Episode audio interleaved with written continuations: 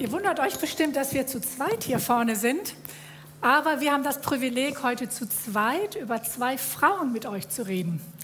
Und ich freue mich schon drauf, weil es war, wir hatten eigentlich ein anderes Thema uns überlegt und Gott hat uns diese zwei Frauen aufs Herz gelegt.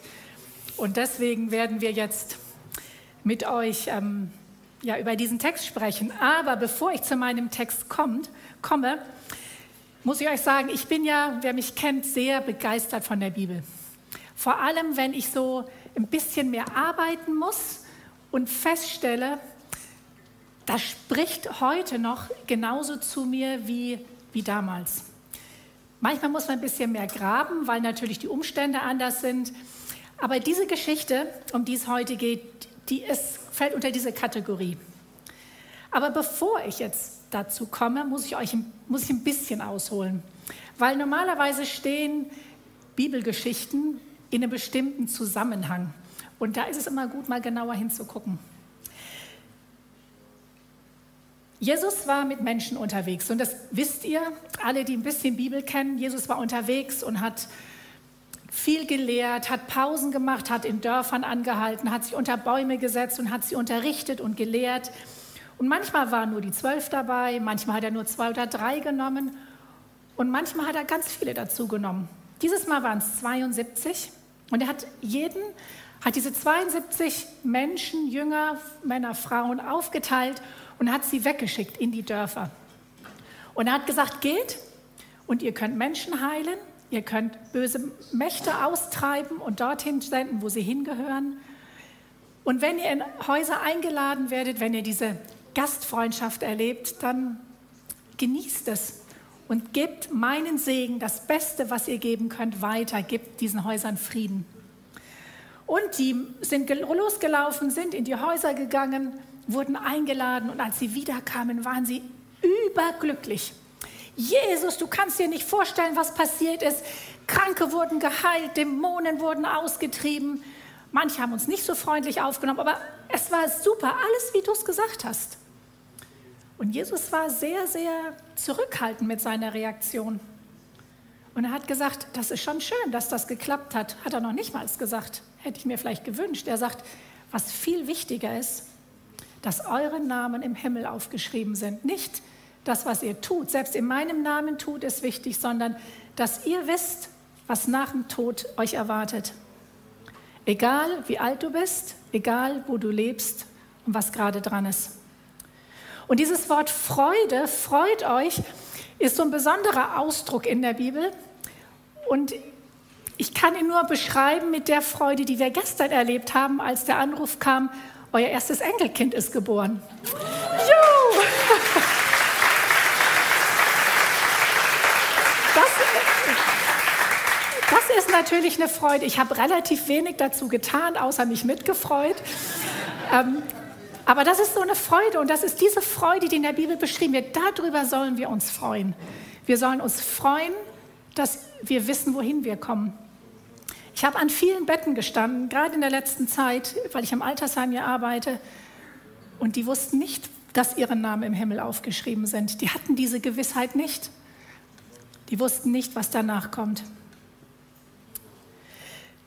In der nächsten Geschichte, ich bin ja noch auf dem Weg zu meinem Bibeltext, zu unserer Predigt, erzählt Jesus dieses Gleichnis von dem barmherzigen Samariter. Ein Mann, der unterwegs ist, wird überfallen, dann kommen zwei, die unterwegs waren nach Jerusalem, um Gott zu dienen, die helfen ihm nicht, obwohl sie ihn sehen. Und dann kommt ein, einer, der nicht Feind wirklich war, aber auch nicht wirklich Freund mit den Juden und der erbarmt sich und tut Gutes. Und Jesus sagt, genau das sollt ihr tun, um mir zu gefallen. Und jetzt stelle ich mir so vor, Jesus hat viel unterrichtet, hat viel gesagt und jetzt kommen sie in ein Dorf und auf dem Weg ins Dorf kommt Martha ihm entgegen. Martha freut sich, weil die beiden kennen sich, die beiden mögen sich. Und Martha sagt, Jesus, willst du oder wollt ihr, da steht nicht klar, ob die Jünger mit dabei waren, wollt willst du nicht kommen und bei uns Gast sein? Sie war die Herrin des Hauses, Martha ist die Herrin. Meine Schwester Maria und ich, ähm, wir laden dich ein. Und jetzt geht's los. Jetzt wird alles gemacht. Orientalische Gastfreundschaft. Die großen Kissen werden hingelegt, da wird Jesus lagern. Dann wird das Essen natürlich frisch zubereitet. Woher sollte es anders kommen? Gab kein Aldi und gab kein Lidl. Also alles frisch, die Erbsen gepult, vielleicht sogar ein Tier geschlachtet, wer weiß. Und dann geht es alles darum, diesem Gast, diesem hohen Gast Ehre zu bereiten. Das Höchste in der orientalischen Gastfreundschaft ist, dem Gast Ehre zu bereiten. Und wie das damals so ist, die Frau und die, die in der Küche standen, das waren die Frauen, haben diese Ehre dem Gast zukommen, haben ihm zukommen lassen und diese Ehre fiel auf sie zurück, weil wenn es dem Gast gut geht, geht es ihnen auch gut, dann stehen sie gut da. Und das Beste, das Beste, was der Haushalt anbieten konnte, wurde aufgetischt. Soweit der Hintergrund zu meiner Geschichte. Ihr habt es erraten, es geht um Martha und Maria. Und ich lese jetzt mal diese vier Verse vor ähm, aus der ähm, Genfer Übersetzung. Als Jesus mit seinen Jüngern weiterzog, kam er in ein Dorf, wo ihn eine Frau mit Namen Martha in ihr Haus einlud. Sie hatte eine Schwester, die hieß Maria. Maria setzte sich dem Herrn zu Füßen und hörte ihm zu. Martha hingegen machte sich viel Arbeit, um für das Wohl ihrer Gäste zu sorgen. Schließlich stellte sie sich vor Jesus hin und sagte, Herr, findest du es richtig, dass meine Schwester mich die ganze Arbeit allein tun lässt? Sag ihr doch, sie soll mir helfen. Martha, Martha, erwiderte der Herr, du bist wegen so vielem in Sorge und Unruhe, aber notwendig ist nur eins. Maria hat das Bessere gewählt und das soll ihr nicht genommen werden. Hier passiert was Unglaubliches. Maria nimmt die Rolle der Gastgeberin nicht ein. Sie entzieht sich dieser Rolle. Und damit nimmt sie Jesus die Ehre, die ihm eigentlich zugestanden hätte. Wenn man ein bisschen orientalische Gastfreundschaft kennt, und die Iraner von uns, die kennen das, ich weiß nicht, ob bei der Ukraine, Ukraine das ähnlich ist, ist das ein Unding, dass eine Gastgeberin oder ein Gastgeber seiner Rolle nicht hinterherkommt. Und Martha versucht das noch zu kompensieren, so gut es wie es geht. Und irgendwann platzt ihr buchstäblich der Kragen. Sie sagt, nee, das sehe ich jetzt nicht mehr ein. Und sie stellt sich vor Jesus und sagt, Jesus, wie kannst du so ein Verhalten tolerieren? Warum setzt du dich nicht für das Richtige ein? Du weißt doch, wie das bei uns hier funktioniert. Und hier ist genau der Moment, wo ich mich wiederfinde in diesem Text. Ich finde mich wieder, ich mache das Richtige, ich mache das Gute, ich entspreche den Erwartungen, die an mich gestellt werden. Und das kennt ihr bestimmt alle. Wir setzen uns dafür ein, zu Hause in der Gemeinde, haben vielleicht eine gute Ehe geführt, haben uns eingesetzt, dass alles läuft. Und dann kommt Krankheit, dann kommt Verletzung, dann werden wir hintergangen, werden wir betrogen. Und dann kommt dieses Wort, diese Worte aus meinem Mund, dieses Gebet, Jesus, siehst du eigentlich nicht, wie ich mich eingesetzt habe? Siehst du nicht, wie ich alles dran gesetzt habe, dass mit meiner Ehe funktioniert? Habe ich nicht alles dran getan, dass meine Kinder gesund und glücklich sind und jetzt schau, wo sie langlaufen? Warum greifst du nicht ein? Du bist doch mächtig. Du kannst das doch.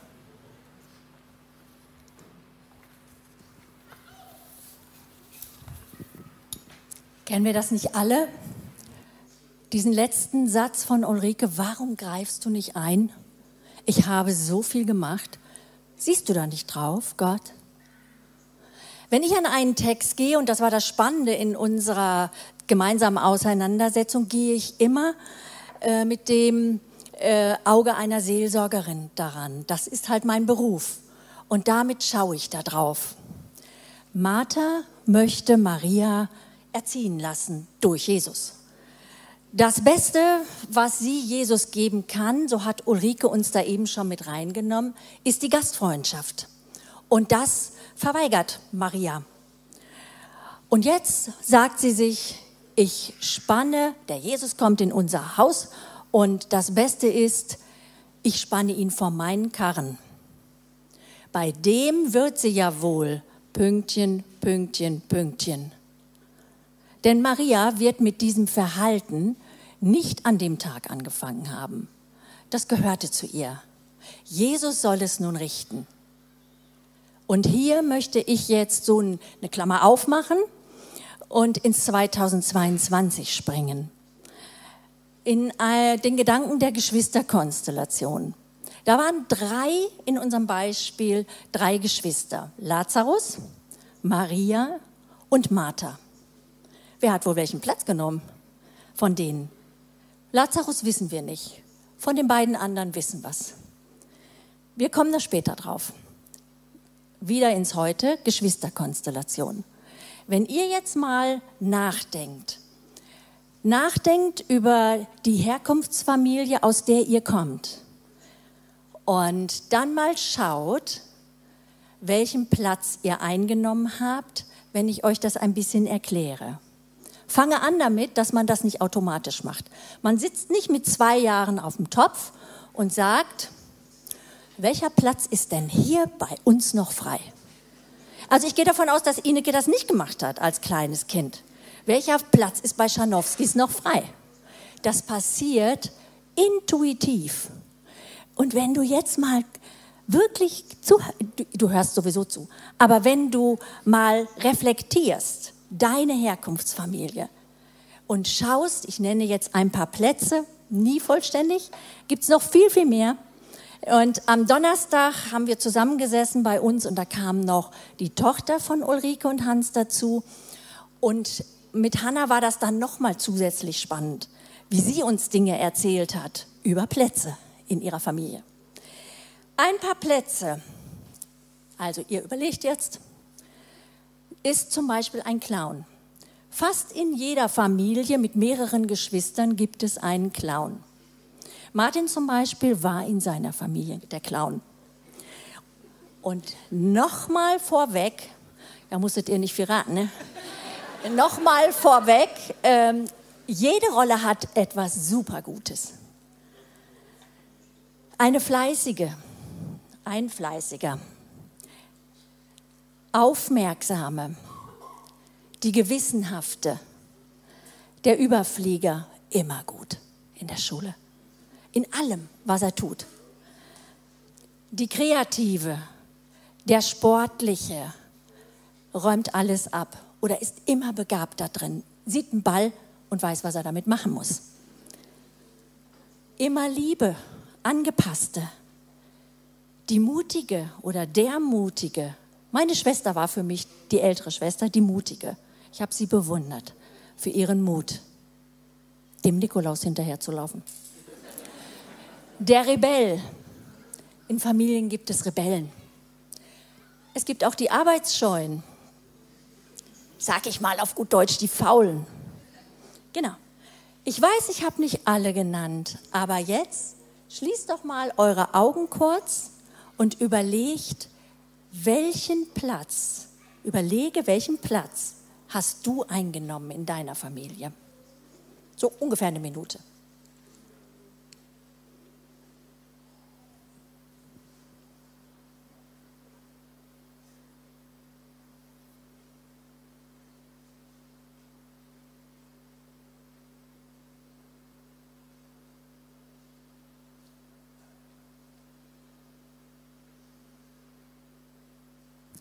Gratuliere dir zu deinem Platz, der so viel Gutes beinhaltet. Ich möchte euch einladen, mich in meine Familie hinein zu begleiten. Ich bin das dritte von sieben Kindern. Mein ältester Bruder war behindert, körperbehindert, nicht geistig behindert, aber er bekam die meiste Zeit von meinem Vater ab, der ihn gefördert und unterstützt hat. Mir fehlte die Zeit und ich kenne Neid bzw. Eifersucht in meinem Leben. Auf meine Geschwister, da waren ja nun einige, war ich neidisch, weil sie hatten, mussten einfach nicht so viel arbeiten wie ich. Welchen Platz habe ich mir denn gesucht? Ich suchte mir die Fleißige. Ich war die fleißige Liesel putzen, im Haushalt helfen, auf die jüngeren Geschwister, die nachkamen, aufpassen, auf Kinder im Hof aufpassen. Man konnte mir vertrauen und was dazugehörte, war noch zuhören, was ja auch in meinem Beruf geendet ist. Ich möchte euch eine Geschichte, wir haben ja gar nicht so viel Zeit, aber eine Geschichte erzählen. Und zwar, die meine Rolle noch unterstützt, die ich in der Familie hatte. Wir sind jedes Jahr nach Dänemark gefahren, als wir Kinder waren.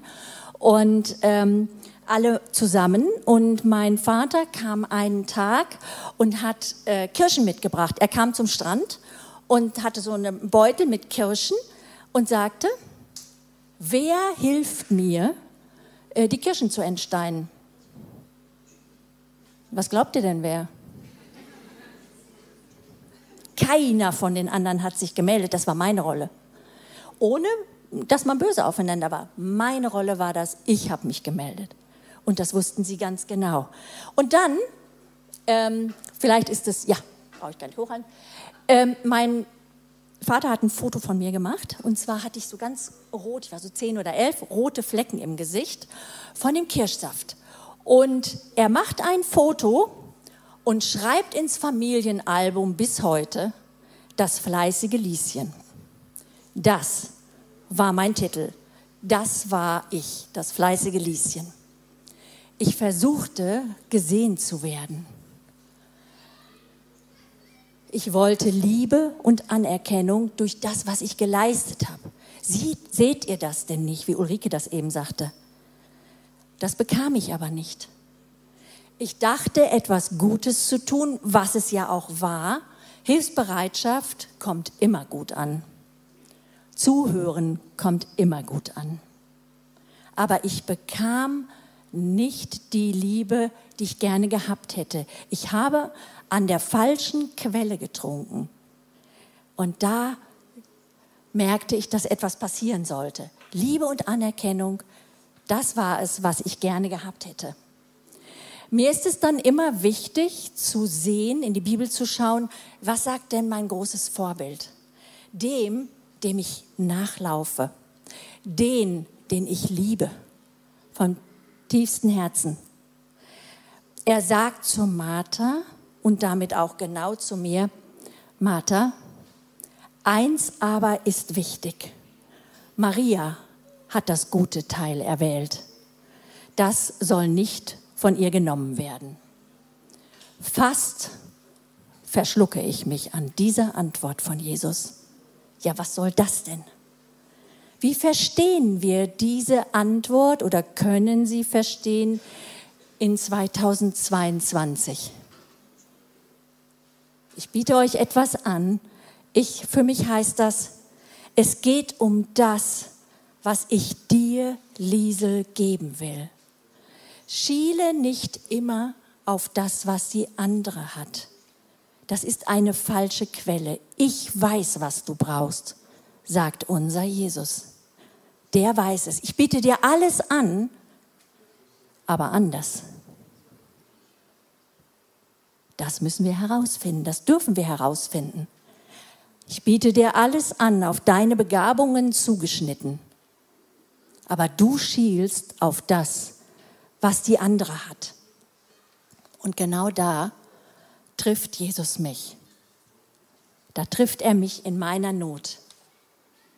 Ich schiele auf das, was die andere hat. Und das habe ich verstanden. In dem Jahr bin ich dann auch noch wegen etwas anderem in die Seelsorge gegangen, in die Beratung, die auch diese Gemeinde anbietet, unter anderem, um an diesem Punkt und einem anderen Hilfe zu suchen. Und ich habe gute Leute gefunden, die mir weitergeholfen haben, einen Stopp auf diese Quelle zu setzen, die falsch war. Immer zu schauen, was die anderen haben nie zu entdecken, was ich selber habe. Der eigentliche, der mich gesund gemacht hat, das war Jesus. Und jetzt möchte ich euch noch einmal herausfordern, dass ihr diesen Satz, den ich in 2022 übersetzt habe, noch einmal als Gebet für euch still nachsprecht. wenn es euch trifft. Und dazu schließt wieder die Augen und sprecht das einfach nach. Setz deinen Namen ein. Ich werde meinen einsetzen. Ob es Tim ist, ob es Hans ist, ob es Ulrike ist. Setz jetzt als erstes deinen Namen ein. Ich setze meinen ein. Liesel, ich biete dir alles an. Ich gebe dir alles, was du brauchst. Aber anders, auf deine Begabungen zugeschnitten.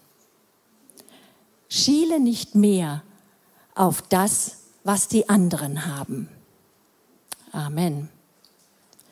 Und dann ist das fleißige Lieschen ein fleißiges Königskind.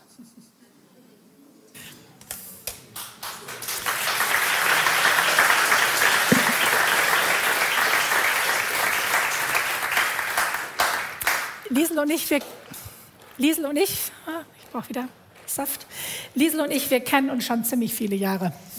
Und ich habe mal nachgerechnet, vor 32 Jahren habe ich ihre Kinder gebabysittet. Wow, ne? Wow. Und Liesel hat sich verändert. Ich habe sie damals nicht so gut gekannt, um da wirklich einen Prozess zu sehen. Aber was ich heute bei ihr erlebe, ist, dass sie keinen Antreiber hat, um anderen zu gefallen. Ihr Haus ist immer noch super ordentlich, ihr Garten, ihr müsstet ihn sehen. Aber es kommt aus einer inneren Freude heraus und da sehe ich wirklich so viel tolle Veränderung. Danke. Als Martha mit Jesus sprach oder Jesus mit Martha sprach, da hat Jesus sehr liebevoll reagiert. Und genau das, was Liesel gerade beschrieb, er hat gesagt, Martha, Martha, und es ist so zweifach spricht er sie an und sagt, ähm, es geht mir nicht darum, dass du keine Hausarbeit mehr tun sollst. Es geht mir auch nicht darum, dass du ähm, ne, keine Gastgeberin mehr sein sollst. Wo kämen wir denn hin, wenn alle nur immer sitzen würden und beten würden? Dann wird ja gar nichts geschafft werden. Aber er fragt sie, was ist dein Beweggrund? Was ist dein Antreiber? Ist es, um Erwartungen zu erfüllen? Ist es gut dazustehen? Ist es Ehre zu bekommen? Ist es das, in deinen Augen das Richtige zu tun? In dieser Geschichte war der Antrieb die Anerkennung und ich glaube, wir haben, es gibt viele Menschen, deren Antrieb das ist. Aber es gibt andere Antriebe für ein Handeln, aber auch für ein Nichthandeln. Und wir haben ganz verschiedene Motoren. Manche sind lobenswert, wo du sagst, wow, ja, da kommt viel rum, kriegt man vielleicht auch viel Anerkennung. Aber es gibt auch die anderen, die Verletzungen, die persönlichen Verletzungen. Und dann ist oft die Folge negatives Reden. Ich weiß nicht, ob ihr schon mal erlebt habt, wenn Menschen permanent negativ über andere reden, dann fragt man sich, was triggert dich eigentlich hier, dass du immer negativ reden musst? Und wie angenehm ist es, wenn Menschen positiv über andere sprechen? Manche sind zurückgewiesen worden, schon in der Kindheit. Und da ist dann dieser Mann, der nicht bereit ist, seine alte Mutter zu besuchen, weil die Mutter ihn nämlich nicht, weil, weil sein Bruder bevorzugt wurde. Und das zieht sich durch. Es ist das, was ihn antreibt, so zu handeln. Und das, Umgeiz, das, das Umfeld merkt das die spüren das. Und es gibt Menschen, die wollen beweisen, dass sie wer sind. Die müssen ständig darüber reden, was sie machen, was sie können, was sie tun. Und denkst dir, warum musst du denn ständig darüber reden? Ich sehe das doch. Und da ist ein Antreiber dahinter, den sie vielleicht selber gar nicht wissen. Enttäuschungen sind oft auch so Antreiber. Da hatte ich was anderes erwartet, oft auch Jesus gegenüber. Ich hatte doch gebetet, ich hatte ihm doch vertraut. Lohnt es sich noch, ihm jetzt noch weiter zu vertrauen?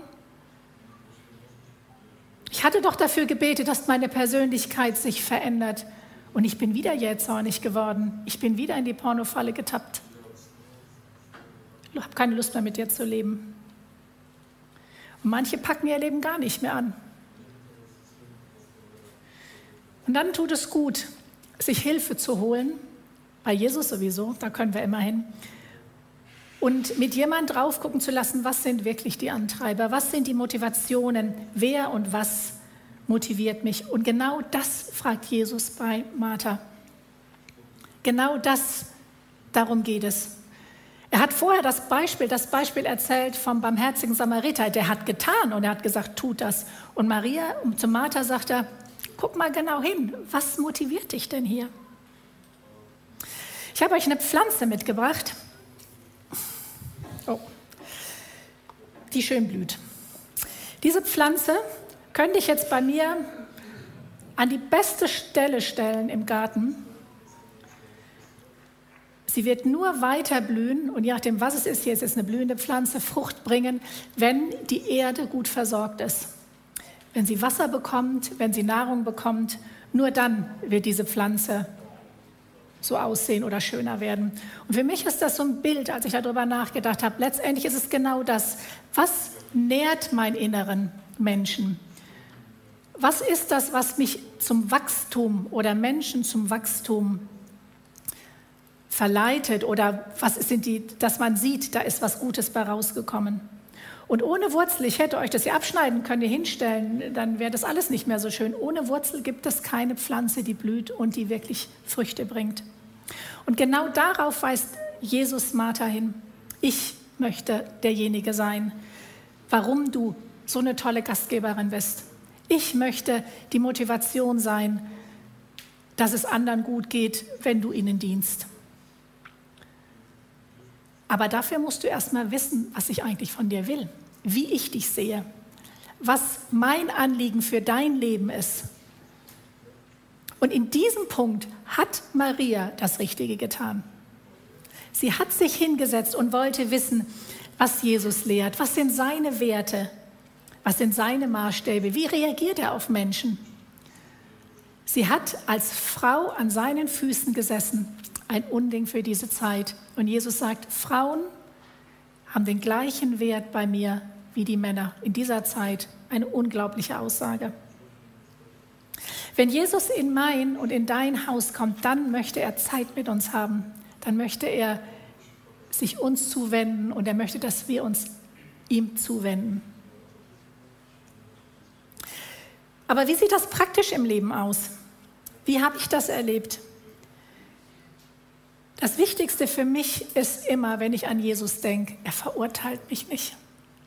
Ich kann Fehler machen und wir machen alle Fehler. Und ich weiß nicht immer genau, was meine Motivation ist, warum ich Dinge mache. Und ich kann zu Jesus kommen und er wird mich nie, nie verurteilen. Weil genau deswegen ist er auf die Welt gekommen, weil er sagt, Ulrike, ich möchte eine Beziehung mit dir haben. Ich möchte mit Liesel, ich möchte mit Tim und Hans, ich möchte Beziehung haben. Und ich möchte, dass du redest. Ich möchte, dass du betest, redest mit mir. Spannend, kleiner Einschub. Das nächste Kapitel im Lukas-Evangelium geht nur übers Gebet. Liest es mal nach. Was möchte er noch? Er möchte, dass ich meine Motivation, meinem Antreiber wirklich auf den Grund gehe. Und er hat es vorgelebt. Jesus ist der perfekt, das perfekte Vorbild. Er ist perfekt wenn man sowas bei Jesus sagen kann, vollendet in Vergebung gewesen. Er hat am Kreuz noch seinen, seinen Tätern vergeben. Er war unnachmachbar in Barmherzigkeit, wie er sich um Menschen gekümmert hat, in der Klarheit, mit der er Menschen konfrontiert, wie eine Martha. Wir dürfen ihn als Vorbild haben und dafür darf ich wissen, was mein Antreiber ist und Einsatz, wo Einsatz erfordert wird. Ganz klar. Er möchte, dass wir uns einsetzen. Er möchte nicht, dass wir nur sitzen und beten. Nein, will er nicht. Er sagt, lebt aus dieser Haltung heraus und dann müssen die Menschen doch sehen, warum ihr was macht. Sie müssen doch sehen, wie Jesus ist, wie ich bin. Darum tut Gutes, geht hin, tut Gutes, hört den Menschen zu. Verarztet wie der barmherzige Samariter.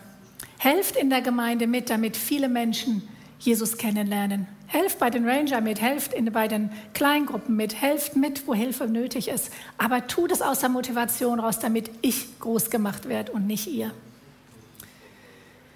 Die Beziehung zwischen Martha und Jesus hat unter diesem Zwischenfall nicht gelitten. Im Johannesevangelium kommt nochmal eine Begebenheit, wo dann eben Lazarus mit dabei ist. Und da wird Martha als Erste genannt. Und es heißt, sie haben sich sehr geliebt. Also sie haben eine Beziehung gehabt. Dieser Vorfall hat nicht gelitten. Dieser hat, hat die Beziehung nicht gelitten. Wenn wir Jesus unsere Motivation hinhalten, dann können Früchte daraus entstehen. Und dann haben wir das Bessere gewählt. Und ich möchte euch vor den Bildschirmen und uns hier motivieren, das vielleicht ganz neu zu machen. Mit dem Zeugnis, was Liesel gegeben hat, ihr Leben ist verändert worden. Jesus das hinzuhalten und sagen, Jesus, du hast das Recht, du darfst, auch wenn es ein bisschen weh tut, wir gestehen uns es nicht gerne ein, dass wir vielleicht keine guten Motive hatten, aber wir dürfen das. Und Jesus will uns verändern, will uns heilen und will uns neu machen und neu ausrichten. Und ich möchte zum Abschluss noch beten. Ich möchte euch Mut machen, mitzubeten und euch Gott so hinzuhalten. Jesus Christus, ich danke dir so sehr, dass du als Mensch auf diese Welt gekommen bist. Ich danke dir so sehr, dass du mein Vorbild bist und sein möchtest, dass du alles getan hast, damit ich mich verändern kann und darf und dass ich dann arbeiten darf und tun darf. Und ich bete für jeden, der hier sitzt und jedem, der dieser Predigt zuhört, dass du unser Herz weit machst dass du hineingucken darfst und Finger auf Wunden legen darfst, die, die noch da sind. Ich bete um Erneuerung der Herzen, Erneuerung in Beziehungen. Ich bete um einen Neuanfang, wo Menschen wissen, sie sollen vielleicht wieder eine Mutter und einen Vater besuchen, obwohl sie verletzt sind. Den ersten Schritt tun, weil du das möchtest, weil du diese Motivation schenkst. Danke, dass es bei dir kein zu spät gibt. Egal wie alt wir sind und wo wir sind, dürfen wir diesen Anfang mit dir machen. Und ich danke dir, dass mein Name bei dir im Himmel geschrieben ist. Und ich bete, dass jeden, der zuhört, du eine Sehnsucht in dein Herz legst, diese Gewissheit zu bekommen. In deinem mächtigen Namen, Jesus Christus, bete ich. Amen.